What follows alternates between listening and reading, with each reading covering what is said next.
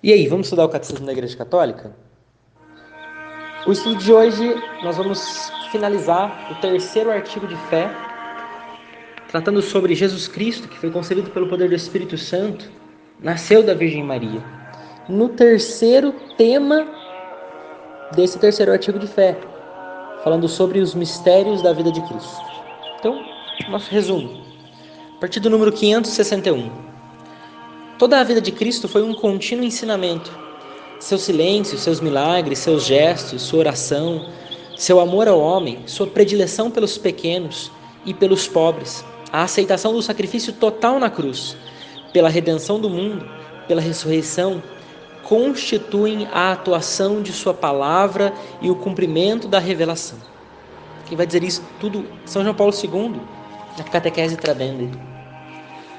Nós vemos então que os discípulos de Cristo devem se conformar com Ele até Ele se formar neles.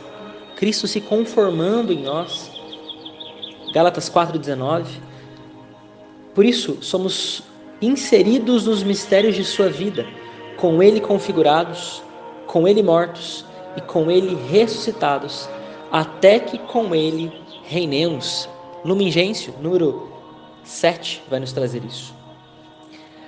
Seja pastor, seja mago, não se pode atingir a Deus na terra senão ajoelhando diante da manjedoura, manjedoura de Belém, e o adorando, escondido na fraqueza de criança.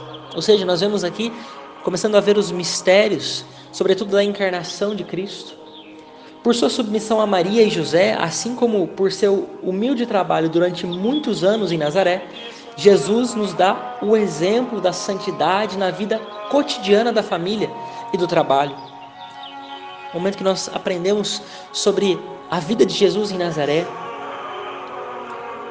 Desde o início de sua vida pública, em seu batismo, Jesus é o servo, inteiramente consagrado à obra redentora que se realizará pelo batismo de sua paixão. Retomamos aqui o batismo de Jesus, a tentação no deserto mostra Jesus, Messias, humilde, que triunfa sobre Satanás, por sua total adesão ao desígnio de salvação querido pelo Pai. Número 567 vai nos trazer que o reino dos céus foi inaugurado na terra por Cristo. Manifesta-se lucidamente aos homens na palavra, nas obras e na presença de Cristo. Nós podemos tomar Lumigêncio, número 5, vai dizer também que a igreja é a semente e o começo desse reino. Suas chaves são confiadas a Pedro. A transfiguração de Cristo, vemos esse mistério, tem por finalidade fortificar a fé dos apóstolos em vista da paixão. A subida à alta montanha prepara a subida ao Calvário. Cristo, cabeça da igreja, manifesta o que o seu corpo contém e irradia nos sacramentos. Colossenses 1, 27 a esperança da glória. Jesus subiu voluntariamente a Jerusalém, embora soubesse que lá morreria de morte violenta por causa de, de toda a contradição por parte dos pecadores. Nós podemos tomar isso Hebreus 12, no versículo 3.